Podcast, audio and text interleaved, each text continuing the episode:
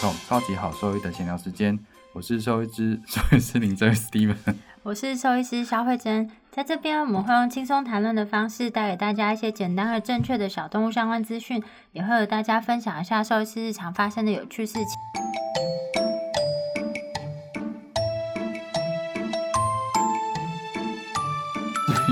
太多集会吃螺丝啊？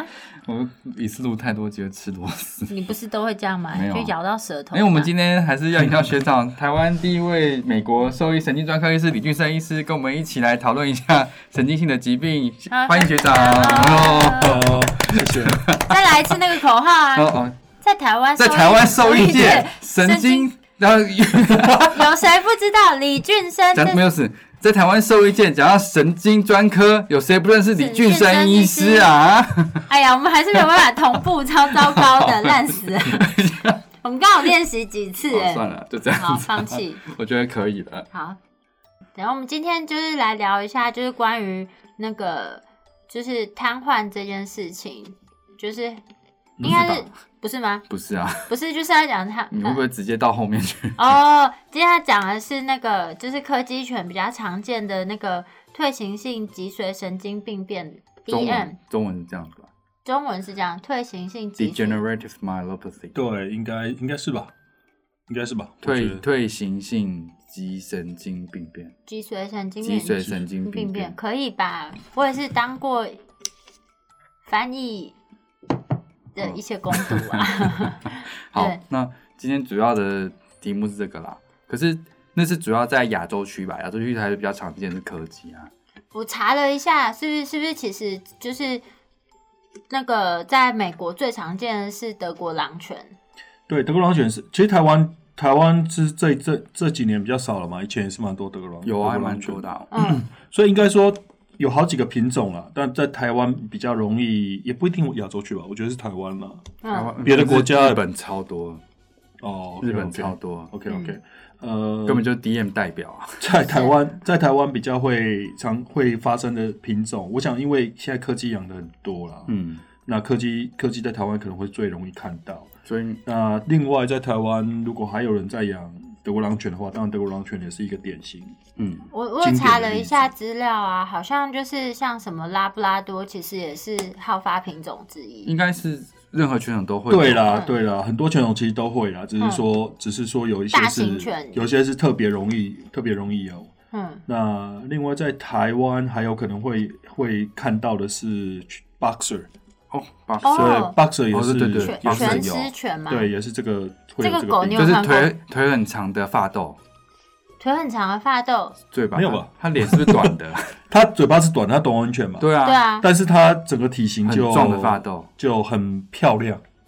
其实我蛮喜欢 boxer 的，我觉得 boxer 的个性像 model 一般来讲都很好，像 model 的发豆，标准身材的发像豆。model 的发豆，我对这个犬种比较没有什么概念、对不对？欸。以前在念书的时候，常常有这个 boxer，全狮犬，对啊，就是有很多疾病都有它。对，就是一个倒霉犬种。对，可是以前其实我不知道 boxer 长什么样子，我现在还是搞不太清楚，就是他脑在我脑海中浮现不出来一就是那个良好的个画面。就是米克斯犬的身体，但是它头是发豆，哦，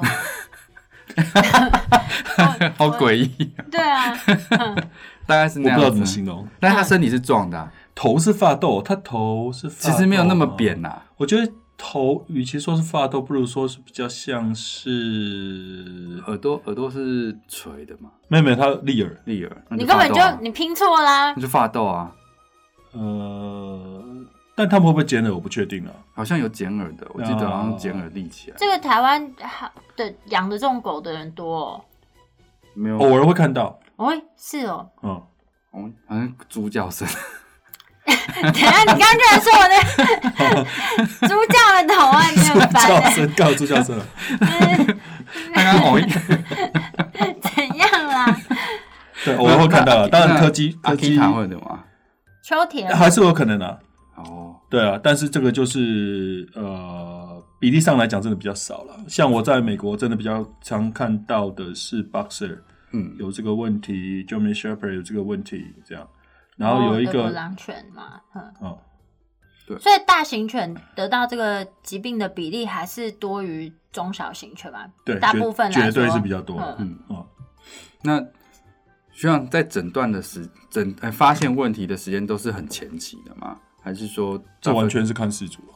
哦可是我说大部分就诊的时候啦，你有呃你有印象说你在在做这一些诊疗的时候，看到他们的那个时间点是都一般来讲不会是第一时间的，因为这个都是这个是属于比较慢性渐行性的疾病，嗯我们说 chronic progressive 嘛。然后一开始，除非因为这一不会一开始一开始就瘫痪了，就倒下来，不会一开始就这样，所以没有大部分事主对事主来讲没有那么强烈的动机说我要赶快去做诊断，对。所以他们可能会先呃把它当做 Type Two 的 IBDD 治疗看看，包括外面的动物医院的兽医师，就我觉得这是合理的，这并不是不合理的做法，就是也是一个方式。但它其实症状是不一样的，不是吗？它的症状 Type Two IBDD 对啦，症状典型来讲 Type Two IBDD 啊，不应该说典型来讲，呃呃 DM 我们说 Degenerative Myelopathy，它、它是越来越差，越来越差。反正我们之后这边都会讲 DM，哦 OK，DM，嗯只是说它慢慢慢慢越来越差了。嗯那 Type Two IVDD 比较一般来讲是比较会起起伏伏，嗯就是有时候、有时候有时候好，有时候不好，然后你可能让它多休息，嗯。然后吃一点止痛药，它就变得比较好所。以我想问的是，他我记得这个疾病是不会痛的吧？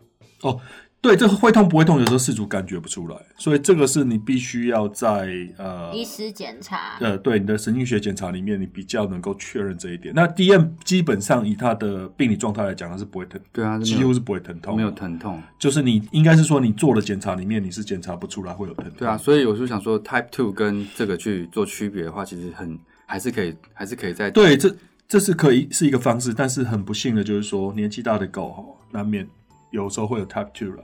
哦。哦然后所以所以我们它不代表说它两者，maybe 它是同时它可能它可能两个都有，嗯。所以这其实是诊断上面稍微比较比较有挑战性的可是。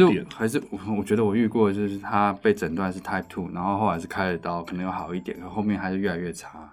对，所以像这一类的大型的狗的 Type Two 的 IVDD，呃，如果它的临床症状就是越来越差，越来越差，嗯。他曾经做过呃限制活动的运的，他可曾经做过限制活动，他也没有变得比较好。嗯，这种就要很小心，其实 Type Two 可能并不是他真正的原因。嗯那有时候是很难区分的，尤其是 Type Two 如果比较严重一点点的，是比较难区分。所以这个要怎么办呢？基本上它还是需要有影像学的诊断嘛。嗯，嗯，对 Type Two 来讲，嗯那 DM 这个病的话，呃，一定我们都会请事主去做基因的测试，这样。可是这个基因测试现在就是它早期筛检的比例高吗？对啊，在美国早期筛检的比，例，你是说什么时候多早期？例如说说还没有任何变症状的时候去是可以啊，你随时随时要筛检都可以。问题在于基因就是只是基因嘛，它有没有嗯表现又是另外一件事情。嗯所以你会建议，例如说这些这些犬，都有 Boxer 或者是德国德国狼狼犬或者是柯柯基基，他们在小时候就去做这个筛检嘛，看你的目的是什么。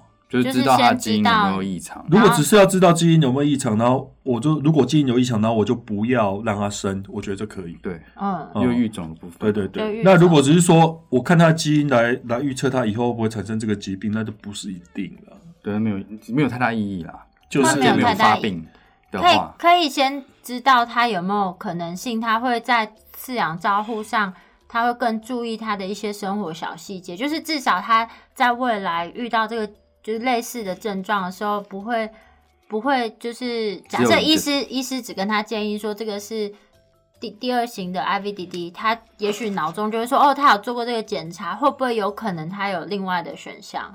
因为我不晓得现在医师对于嗯这个疾病的认知认知度到底有多高。哦，OK OK，主要是这样，因为这样子的想法有点有点对我来讲有点反过来了。哦，就是基本上就是说，呃，如果说我们看到这个动物出现类似的临床症状，嗯嗯我们基本上 DM 只能只能是我的区别诊断之一嘛，嗯我不会说是不会说特别强调它这样。嗯应该这样讲，就是说我我会依我的临床呃呃临床上的表现，依我的神经学检查，我排我会排除谁比较有可能谁嗯。谁、会辞职。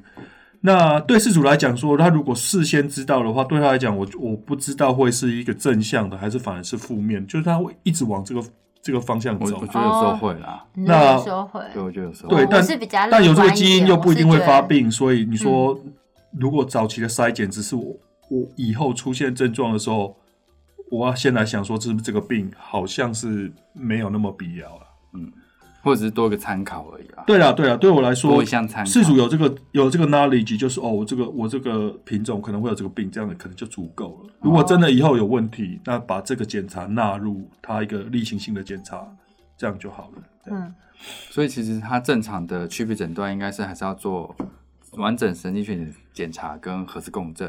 对，因为它必须要，它一样，它这种病比较麻烦。这种病哈，基本上你要确诊，你必须要组织病理了。嗯，嗯你要组织病理就把它切开就是要 死掉之后才知道。就把那它切开很对，很不幸的，它发生的位置是在是在脊髓里面嘛，脊髓本身人有类似的疾病嘛？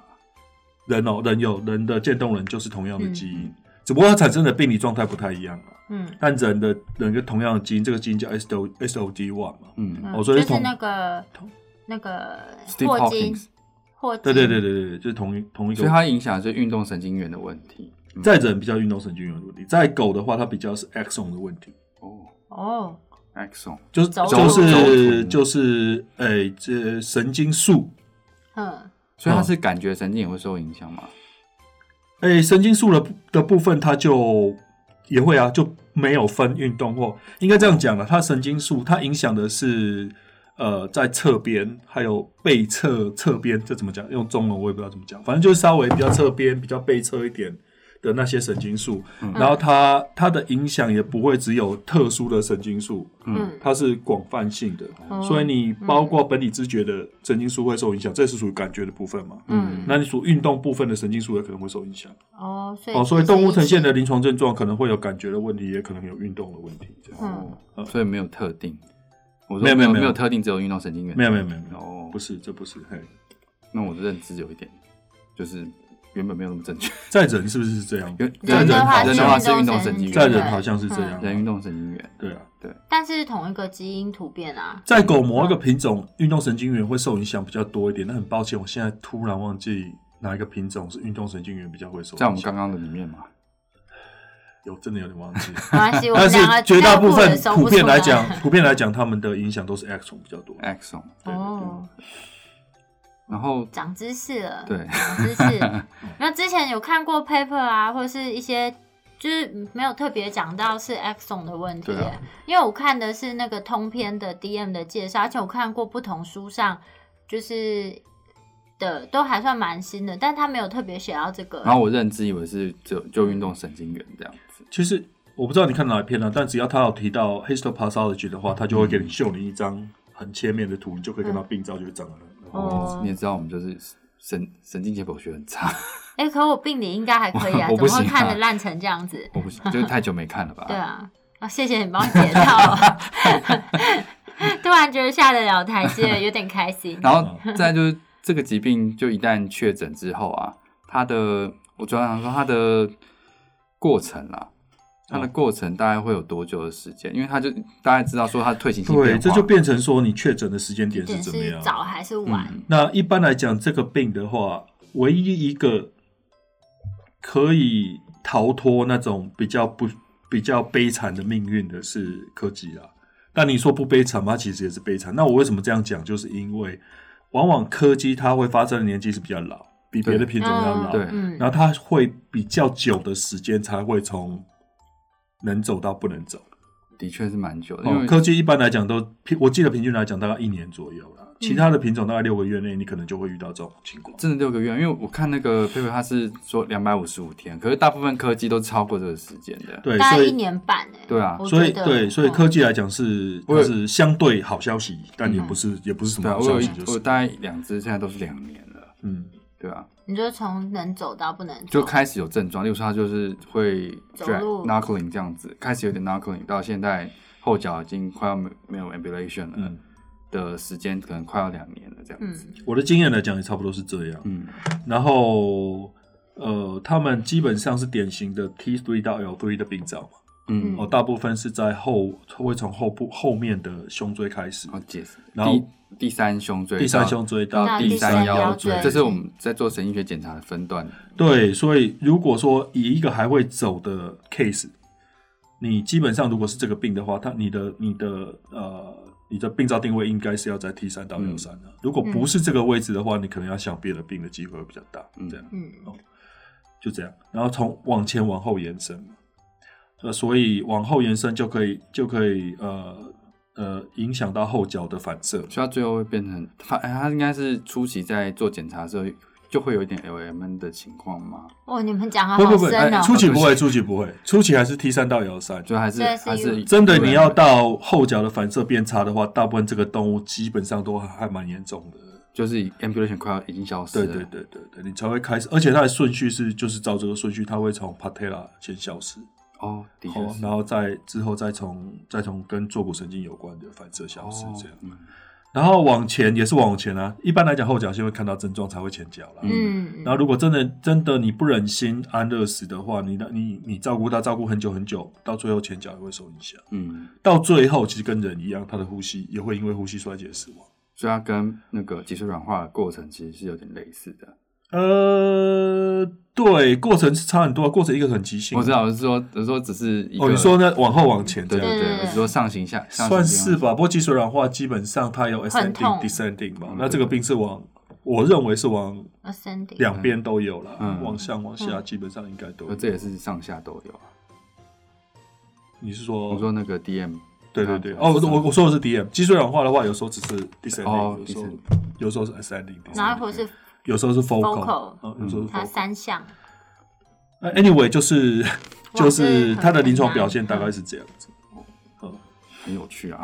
我是觉得蛮有趣的，觉得非常有可能一般人听应该就会觉得哇，这什么东西不？然，因为他们现在就是比较在乎的是那个存活时间啦，然后再就是有对，关于这个，所以就存活时间就提到有没有东西可以帮忙他对们的对对对问题嘛。，接下来就是是生活上或者是治疗上有什么比较一般的建议啦。说生活上当然就是照你要照顾一只行动不便的狗，然后之后它可能会影响它的排尿的功能啊、排便的功能，真的是比较后期嘛，对对对，这是需要照顾的。那我想问一下，假假使它到排尿没有办法自理，到最后就是前肢没有办法动，大部分遇到就是这样过程时间比较常见的，到前肢没有办法动是，没有真的很没有没有，应该是说我们都不太知道，嗯。因为绝大部分这样的病例报告是从在国外发表出来的吧。嗯。这些 case 绝大部分在前肢没办法动之前都会被安乐死。的哦。啊、所以我们并不真的知道说，如果你要一直养一直养，大概它可以活多久，嗯。这个比较不知道。我们现在有几个 case 可以知道。然后我我之前有一个 case 是一年啦，比较短柯基，然后一年到前肢不能动，嗯。然后在其他医院 use 掉这样子，，OK，对他也是照顾蛮久的。对啊，我我觉得在亚洲的事主比较会这么做啦。美国美至少我知道是美国的事主啦，嗯比较他们会比较理，呃，我这说理性感性嘛，但至少说他们会考虑现实状况现实实比较多一点，然后亚洲人情感面会考虑多一点。我是这样觉得啦。不过我不过我觉得看品种，因为柯基跟狼犬其实照顾上差很多哎、哦，这也是啊柯基对了，对人才当然抱得动。对啊，一个人好像还可以处理，因为狼犬狼犬要一个人做照顾其实是蛮对困难的。，啊所以所以以瘫痪这种病来讲啊，体型越大愈后越差，倒不是说不见得跟疾病本身有关，嗯而是照顾上的问题。嗯对啊，因为之前遇过那个瘫痪黄金哦，原本那个主人就是还是，呃，我我觉得就是他还是抱有希望说想要好好治疗，嗯可是他照顾他一个月之后，我看那话狗后来离开的时候，他是解脱的感觉，这事实上是这样，我觉得是觉所以我当初在养狗的时候，我就有挑过啊，就是小只的，然后它未来老的时候什么问题再怎样，我是一个人可以照顾它。我挑过啊，吉娃娃、啊，我在这里是小只，然后如果它要失智的话，但没有挑到的是它万一失智的话，叫声很大声，我没办法控制，它叫声好洪亮 小吉小吉还好。Zoe Zoe 声音很大，那我就刚刚讲说，除了治疗的部分啦，刚刚比较没有对治疗部分是个没有谈到困难啊，因为呃有一篇 study 大概好几年了吧，我印象里面我忘记是哪一年的。它有一个比较正向的结果，就是说，如果你做非常非常 intense 的，就是非常激激烈吗？积极积积极非常积极的呃复健吗的复健，它可能会延缓它。十年前的 paper 哦就是只有那一篇，就那一篇后面就没有再对，其实那篇 paper 有很多很多问，有很多 bias 啊。所以所以原则上可以，但是还是没有非常非常强烈的证据说一定这样有帮助。对啊，这样，可我觉得就是看在在这个疾病上扮演的角色是什么啦。嗯，对啊，因为我们目前在做就是尽量能够维持它的肌耐力，肌耐力，对，然后跟自主活动的能力。对对对，这这方面的话，因为后续没有再有更多的 paper，我觉得我觉得还是值得做啊。后续没有更多的 paper 来来告诉我们到底有多少帮助，但是就我我曾经有一个我认识的兽医师，在美国的兽医师，他他就真的做非常非常 intense 的的呃的复健。physical therapy，嗯。他就带他的狗去。当然，当然我所在那个医院，它本身有那个游泳池啊，嗯，哦动物用游泳池，嗯。所以他每个礼拜帮他游泳三次这样。哦，三次，不过这样都比那个 paper 建议的还少，我记得，嗯。那个 paper 是更更 intense 一点，那很难，嗯。有点难达到这样。那他觉得好像有点帮助，我觉得一定有啦。对，嗯所以所以变成这个就是就是目前还是哦好，好像有点证据，但是又不是很强烈的证据，因为目前是这这种研究很难做吧？因为要时间要很第一个要追踪时间那么久，那花费的人力、医疗资源、金钱都蛮多的。然后，所以我记得就只有那一篇算是比较直接在参考对啊，那后面的几乎没有都有没有目前，没有就十年内都没有再有新的，有多嗯，可其他我怕！看到他们都是个案分享 对的。啊，对啊，我看到也目前我知道有在做的 study 是用基因疗法，哦，所以基因疗法嗯或者是或许或许是另外一个可以期待的的一道曙治疗方式光。对，我有好像之前有我看到人分享这个过这篇这篇文章，就是那个那个有吗？对啊，之前我忘记在哪里动物的呢？对啊，哪一个学校在做？不是啊我说有看到那个文章啦。哦，有吧？我记得好像谁分享的，我不知道啊，你是干嘛？现在在 我这边寻求认因为同？我我真的不知道，上次有看到啦，我忘记了。然后只是一个报道而已，只是一个报道而已。哦，OK，OK 对他东西可是我觉得基因疗法现在是各个各个不那个不治之症的曙光啊，基因疗法跟免疫疗法啊，就是其他好因为像你如果也没有什么能做的。哦，对了，不过因为你已经，如果你知道这个基因占了很重的比例的话，其实其实我觉得都不见得只有这个基因的问题了。事实上也是这样，事实上也是这样。就是有可能你现在发现的是这个造成，但是你把这个谜底解开之后，也许后面还有更多谜题，它也许是多病因的啊。嗯对，如果说这个基因是占了很重的、很重要的角色的话，那基因疗法的确是很可能会有帮助啊。嗯，好那我在想说，刚刚前面的症状跳得很快，是，就忘了从比较简、比较初阶的症状开始开始叙述了。嗯。就可能会看到第一个就是 ataxia 嘛，嗯。共济失调，或者是脚会脚背会拖脚背拖地、拖行稍微拖行啊，因为他们就说在走路的时候会听到就是指头那个脚呃指甲甲磨地磨地板板的声音，是。这个其实就算是一个初期症状嘛。对。那最主要是因为他的本体知觉的这个这个部分受到影响了。嗯，那我想啊让学长再解释一下那个 共济失调这件事情，共济失调，对啊，因为 ataxia 其实大部分的人只知道说，呃，我像我在解释，我就说好像像喝醉一样，走路摇摇晃晃，OK，之类的，哦哦但是就比较不那么精确。哦，ataxia，好好好，OK，没问题。那讲到这么精确，可以讲啊，为什么不行？好啊，这样我以后忘记就回来就这集复习听一下，自己下。听一下。Ataxia ataxia 基本上我们最常见的呃呃临床上面你可能最常见的是一个叫做 proprioceptive ataxia，意思是说本体意思是说本体知觉出问题了这个部分就是感觉嘛，感觉就是我们感觉到我们的我们的身体的姿势啊，我们的脚的位置在哪里，这是属于本体知觉。就像我刚刚讲喝醉，你看觉得脚是踩正，但你其实是用脚踝在走路这样子。对，因为这种这种喝醉，有时候喝醉哈比较走路比较不会这样啊，嗯，喝醉比较像是小脑的 ataxia，哦，小脑 ataxia 这是走起来真的有点像喝醉。我刚刚要接乐色话，你们就是马上讲那么震惊，你要好吧讲什么？乐色话？没有啊，我只是说，就是没有啦，没有什么乐色话，就是好小脑的那个小脑的 ataxia，ataxia，就比嗯，较像喝醉。对，因为它就是它就是平衡上一个是平衡的问题，但平衡很笼统嘛。嗯，基本上小脑 ataxia 就是小脑本身就是在协调，它的主要功能就是协调嘛，协调身体的所有动作。嗯，所以如果你协调的那个那个那个指挥指挥官就出问题了，你的身体就不能协调、哦，啊，所以看起来就会就就会比较像不知道为什么脑中浮现魔人啾啾的画面。那是什么？飞天小女警啊我啊，没有在看那个，魔人啾啾，对啊，魔人啾啾是里面的大坏蛋。是你你说的很好。然后第三种是，所以呃，刚才提到那种脚会呃脚会 knuckling，那怎么说啊？脚就会是脚背会没有反，折。用脚背左啊反反反反折，反折哈，嗯。脚背会反折啦，或者是你觉得他脚走路会磨指甲，磨指指甲。甲，或者甚至于绕圈圈。嗯，那种脚，你就就觉得他怎么好像不知道自己脚的位正确的位置是怎嗯样？那种一般来讲是本体知觉这部分的感觉的部分有问题。嗯，那小脑小脑另外是另外一个会造成共济失调的地方。那这种小脑的 ataxia 基本上就有可能会走路的时候，我们说我们说叫我们叫做 high stepping 啊就是脚会抬得很高。哦，我看过，像马那样子对，像马，对对可是马马那个是被故意用的。哎、不是，他那个也是神经性的问题，所以他那个脚会踢很高。是吗没有了，他他他是吗？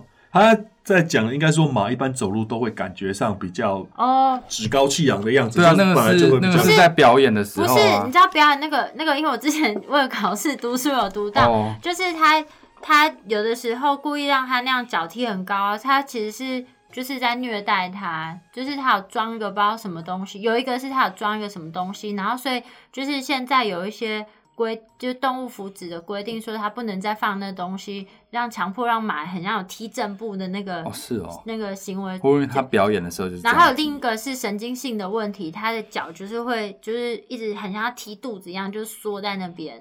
嗯嗯，你说的很好，没有，啊，直接就跳远了。嗯所以所以典典型的话就是脚脚脚呃走路的时候脚类似提正对，脚就是抬得很高了，嗯哦每一步都会抬得很高。哦，但是小脑的问题基本上不会影响到运动能力嘛，嗯，基本上基本上这这只狗也不会是天旋地转的，它自己不会觉得天旋天旋地转，所以你可以看到大部分都还是一只一只很快乐的 happy 对很哦高兴的狗啊。猫猫其实也蛮常有这个问题啊。猫有一个很有名的，就是如果 parvo 的 infection 在妈妈了，嗯小孩子就会有小脑发育不全嘛。对，那他们又不，他们不会死掉，因为这不会影响到它的、嗯。它的生命，但是它就是一辈子，就是这只猫就是会有这些小脑的，你就会这样症状。这样子。对，就是走路会不平衡啊，脚会一一样会 hypermetric，啊就是 high stepping 啊，然后他们比较不能够跳上跳下，哦，这样。们跳上跳下比较困难。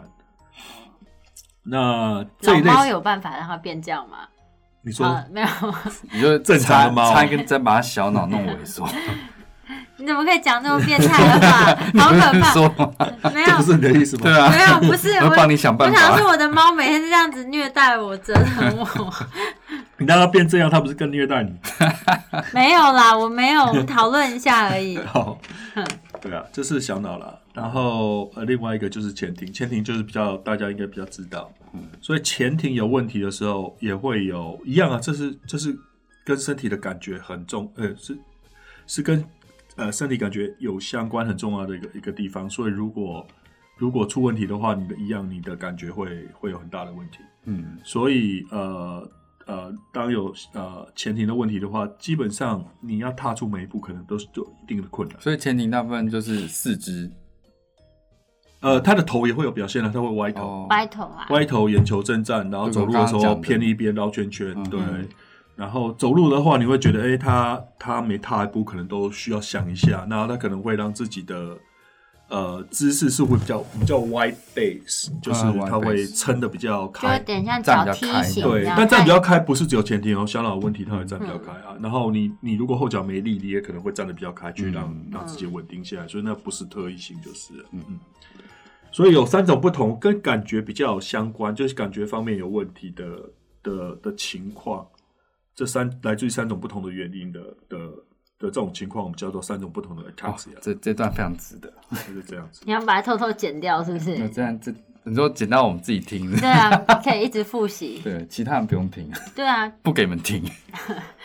把它藏起来。对但是我们怎么会讲到这个、啊？因为我刚刚讲症状啊，就是 ataxia，、哦因为初期症状嘛。对然后去嗯，然后我想说，最后就是反正最后就是瘫痪嘛。可是像我们刚刚在聊的，想说瘫痪可以定义一下这个字，因为有的时候它会被人家误用啊。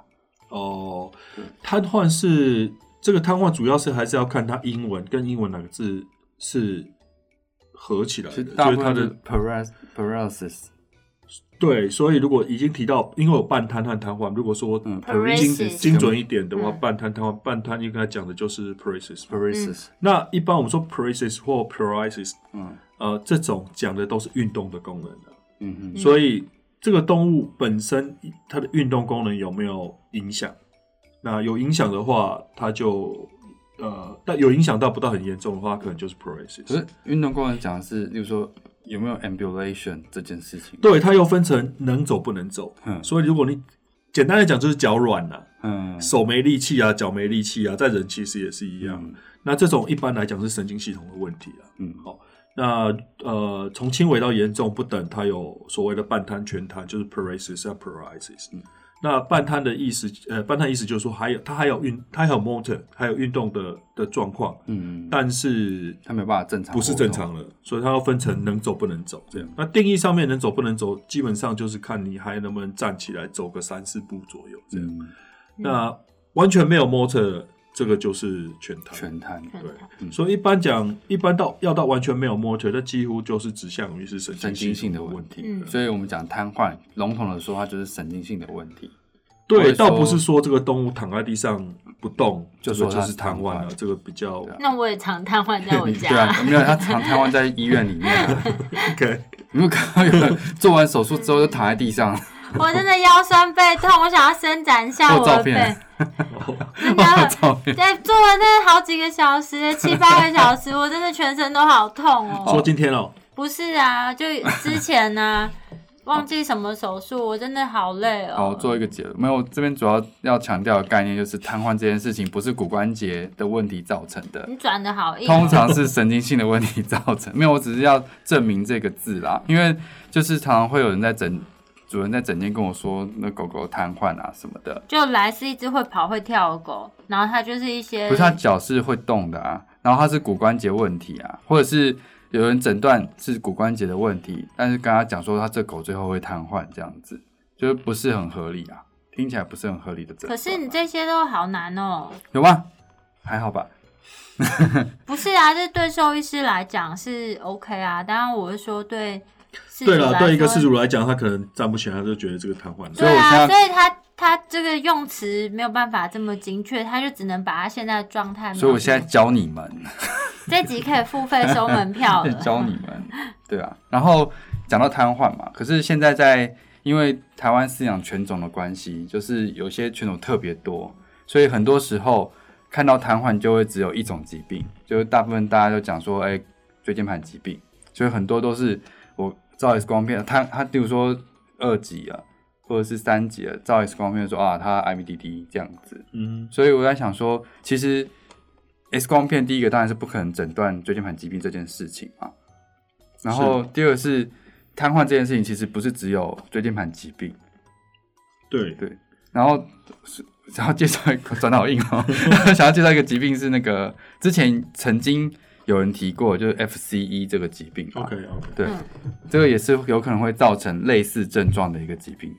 对，那呃，主要是我想先解释一下这个名字，哦，FCE 哦嗯，FCE 就呃呃 fiber cartilage embolism，意思就是说它是纤维软骨的栓塞在血管里，嗯纤维软骨栓塞，对，嗯它是 embolism 嘛，所以它是它不是血栓，它是栓塞。嗯。这这个这个好像也要兽医系的才听得懂这类。不管了，哦 你们就是听嘛。意思说血栓意思就是说它它的产生的东西来自于血血液本身对血液凝集啊嗯。本身啊，栓塞就是来自于别的东西，比如说我们提到的纤维软骨是一个，或者是你有肿瘤，肿瘤跑进去嗯。也是血管里面就是。对，就现在是是不是很多假说诶、是没有没有办法证实这个栓塞是怎么对这个这个其实也有一定的困难了、就是目前有至少四种以上以上的假说，嗯。那这个这个东西就是说，就它临床症状的表现跟呃 IVDD 会有点点像。它会痛吗？这个疾病会痛吗？这个疾病它初期可能会有可能有可能会痛？对，可能一般认为就是说，就算痛，它也是前面的几个小时啊，嗯或者是二十四小时内可能表现疼痛，然后它就会比较稳定。然后它就会临床症状上面稳定下来，疼痛方面也会消失，这样。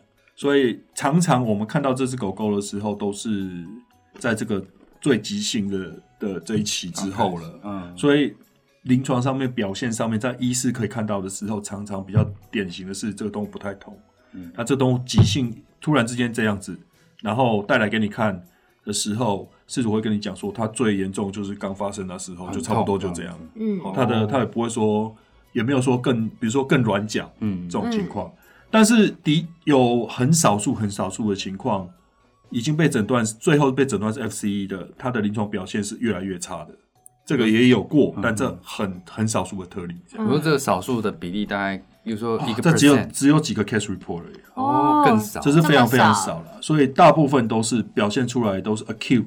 就是急性发生，但是 non-progressive 就是不会越来越严重，就是要么就最差就是停在那里了，对对对，就维持在那边，这样、嗯。看你什么时候看到它了。有时候会开始变好了，这样。哦，那呃，所以这是他临床上的表现。那他的病理的状态就是他有东西塞在血管里了。嗯。嗯。那这个血管是供应往脊髓的血管，这样。嗯。那你塞住的话，你供应往脊髓的血管塞住的话，就会出现神经症状嘛，因为它脊髓因为没有血供应了，它就死掉了。嗯，嗯。哦，这就部分，那就看你塞的有多严重啊，那看它塞在哪里啊。所以它其实有可能是永久性的，对，所以它会不会造成永久性的伤害？呃，应该这样讲，就是说这个病发生了以后，绝大部分都会慢慢变好，嗯。但是绝也绝大部分不会完全好到像没事一样。嗯，这样，但绝大部分都会好到这只狗会能够走路。所以你说绝大部分是九十 percent，呃，我想想看哈，FCE 的话，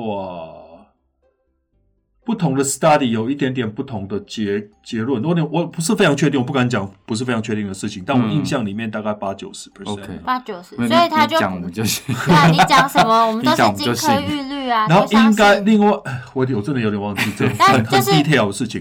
应该这样讲嗯，我我稍微讲细一点点，就是说，这这样子的 case 什么样的情况，它的预后可能会比较差，你大概会期待说，它可能不见得能够有那么好的恢复率，就是这个 case 来的时候，它就没有 depend，嗯，就没有深层就是痛觉，对没反正一开始症状是没有深层痛觉。痛觉。那根据 study，大概只有十只里面大概只有一只能够恢复到能走。哦，这么低哦，哦、如果没有 depend 的话，哦，所以他这不说，管时间，就是这个没有跟时间无因为关啊。那个不是压迫啊，嗯，它不这个是压迫，对啊，这个基本上你也不用做手术，手术也没有帮助啊。就是做完手术还实质里面十五级，哦，然后钱也赚到，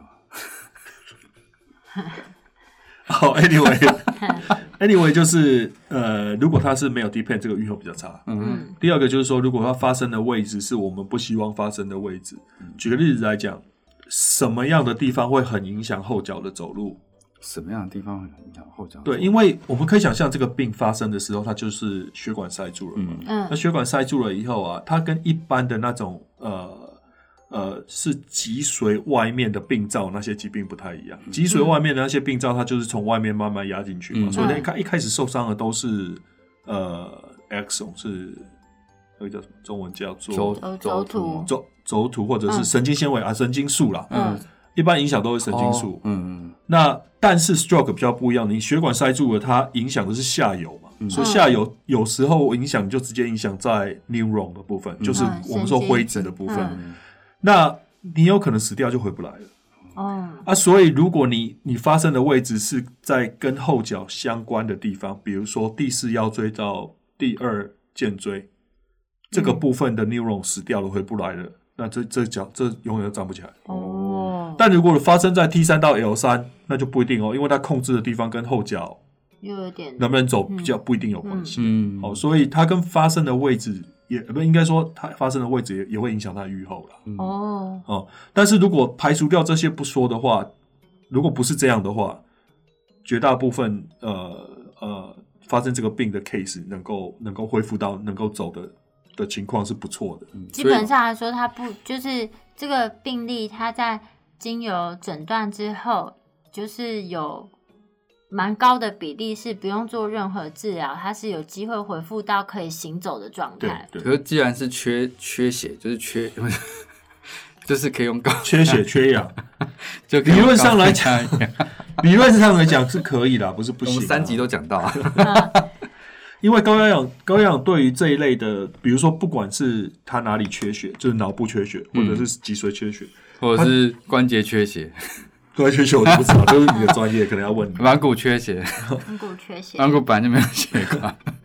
因为理论上来讲，它可能会有帮助啊。它对于刚发生的时候那个一滴嘛，可能会有帮助。嗯，可以想。然后它对于要恢复的时候，那个那个呃再生可能会有帮助。这样，嗯所以所以理论上来讲可能会有帮助，啊会有一些只是我们还是不知道说帮助会有多大。这样嗯那我们希望有帮助的 case 是怎样 case？因为绝大部分的 case 它都能够变好，嗯，嗯，所以我们会希望有帮助的 case 是真正那些严重的动物，看看能不能有机会比如说能够恢复的很好。吗？啊，无极就是没比如说没有痛觉 case，的，嗯这样。嗯。那所以这个这如果其实个会我期待说看能不能真的有帮助了，嗯这样。那如果说就是有痛觉的情况下，嗯，基本上来说不做什么事也可能还好嘛。但是如果说在没有痛觉的情况下，这个是可能可以尝试的，是这样吗？呃，确诊为 FCE 之后，应该是说尝试是都可以尝试啦。嗯但是以一个医生来讲的话，如果他已经 deep negative，或者我们刚才提到它发生在 L4 到 S2，或者是说它影响的不止单边，它两边都影响。嗯这种 case 的话，你想要呃做很多积极的事情的话，那你建议高压氧，我觉得 OK 啊。嗯嗯，嗯，前提是这些影像检查已经给我们这些证据之后，我觉得是有没有确诊啦，哼，有没有确诊？因为老实说，这个确诊也没有很容易嘛，就是做核磁共振对的才有办法可能看得出对对对来，基本上是需要核磁共振。才有办法看得出来。嗯然后，所以这个疾病其实是任何犬种都有可能发生的，主要发生在大型犬，大型犬。对大型。那软骨发育不全软骨发育不全也会。也会有，对，那有可能很衰的，就是 FC 跟其他的那个 IVDD 同时发生，这很难。讲吧？呃上高，吗基本上是不太没，基本上不太会啦。哦基本上要不就这个，要不就那个了。嗯，哦，哼，我只是那好奇以犬种来讲的话，其实第一名的犬种倒不是大型犬。哦，呃，根据一篇最近的一个 study，应该是二零一六年的啊，如果我没记错哦的话、anyway，嗯就是有有一个 review，就是他去看这些 case，他第一名的犬种其实是中型犬、中小型犬，中小型呃，混种犬吗？不是纯种犬。中小型的混种犬是占第二名。哎，混种犬是第二名吧？应该是第二名。哦，那其实蛮常见的啊，就是中小型，你知道是哪一个品种吗？你知道我们哎猜是不是？对对对，哦你知道我还没讲，我还没讲 呢。我刚刚想说，我刚刚听起来是让我们猜，对，是吗？但是我我刚刚有提到犬种吗？没有没有，中小型中小型犬，柴犬不是，呃米格鲁不是。现在在台湾这种品种好像稍稍微比较少一点点，比较少看到比。较少，嗯，雪纳瑞哦，很多哦，啊很，多啊，很多吗 有一个烂身体，什么都有啊。OK，所以，Schnauzer 早知道先猜雪纳瑞，Schnauzer 是一个什么都有啊。这个哦病呃很重要的品种。哦，哦嗯，大型犬在台湾的话，拉布拉多可能要小心哦，拉布哦，拉多也是在很在很前面嗯，这样。然后所以原则上总结一下，原则上它愈后其实是不错的。如果是一开始症状不是太没有到没低片的话，然后它的位置不是太刁钻的位置，比如说嗯不是在 L 四以后的话，嗯，其实它恢复的机会其实是非常非常高的。对对，然后可能但是还是有可能会有一些后遗症这样子。对，就是它不见得会看起来完全正常。嗯，然后有可能就是，例如说原本人原本不能不太能走，但是后来变成说走路可能有一点的 ataxia 这样子。对对对，OK，嗯对啊，所以非常精辟的讲解，你们看我眼神都放不要我觉得很有趣，我是觉得它谈的很有趣啊，但是经过一天的班的洗涤之后，然后又迟到没有，你为什么要强调这点？我就是累了而已。哦，可以吃个蛋挞，哎、哦，这样讲我们就同一天录，所以你说临床临床上面有没有有没有会跟 IBDD 相混淆？觉其实有很大一部分不太会，因为品种的关系啦，哦。大部分都是大型狗嘛。嗯，嗯，那可是因为台湾大型犬不算多啊，所以那我想再问一个，猫有 FC 的，猫也有 FC 啊，嗯只是比例上面少很多。我没有问题了，暂时没有。你是放空，你刚刚有在讲话吗？啊啊！啊，你们两个聊得很起劲啊，我要怎么插进去？就你可以 因为猫猫的血管里面会有血栓，应该大家都知道，说嗯比较大一部分不是 FC 这种病，嗯，比较大一部分可能跟心脏心脏比较有心脏关系。心脏问题造成的那个就是主动那在脉栓在狗反而是 FC 是比较多一点。哦。那今天的结论是，啊，今天的结论你要做结论啊？你刚刚不在听吗？有啊，我刚刚听得很认真。好，你做结。做结就是，如果大家有听不懂内容，那就是这一集再听它个五遍十遍就可以了。没有，今天是非常精彩。你看，我们一下一下讲了呃 DM 的问题，其实这是大家很想知道的，就科技犬的 DM 问题，对啊然后第然后高压氧这件事情到底对这个疾病有没有没有任？何帮助这样子。然后再的话就是 FC 这个疾病，其实在很多资料上面是没有什么特别去提到的。所以今天有有神经专科医师跟大家做介绍，其实是非常难得的，对吧？对啊，哥总结做的很好，谢谢好谢谢学长今天带给我们这么多资问题这么多资讯，其实我们也学到很多，就是很多一些一些妹嘎嘎，对一些一些概念又更清楚了。真的真的很高兴你能来我回去也要讲。听他个五遍十遍。你你说的哦，你说的哦。好，没问题我。就看那个 play 有没有增强。好，没问题，当然 当然。好好，那如果说对我们分享的内容有兴趣的话呢，就可以上我们的那个网站，我们的网址是 triple w 打 wondervet com 打七 w，或是 Google 搜寻 Wonder Vet 小动物外科，或 FB 搜寻 Wonder Vet 超级好兽医，都可以找到我们哦。那今天分享的内容非常非常的难，就再听它个五遍十遍吧。那今天就到这边了，拜。谢谢谢谢谢谢李医师，好，谢谢谢谢大家。师之之后希望还有还有机会来跟我们聊天。好啊，好啊，好啊好谢谢好，谢谢，谢谢好，拜拜拜。我这里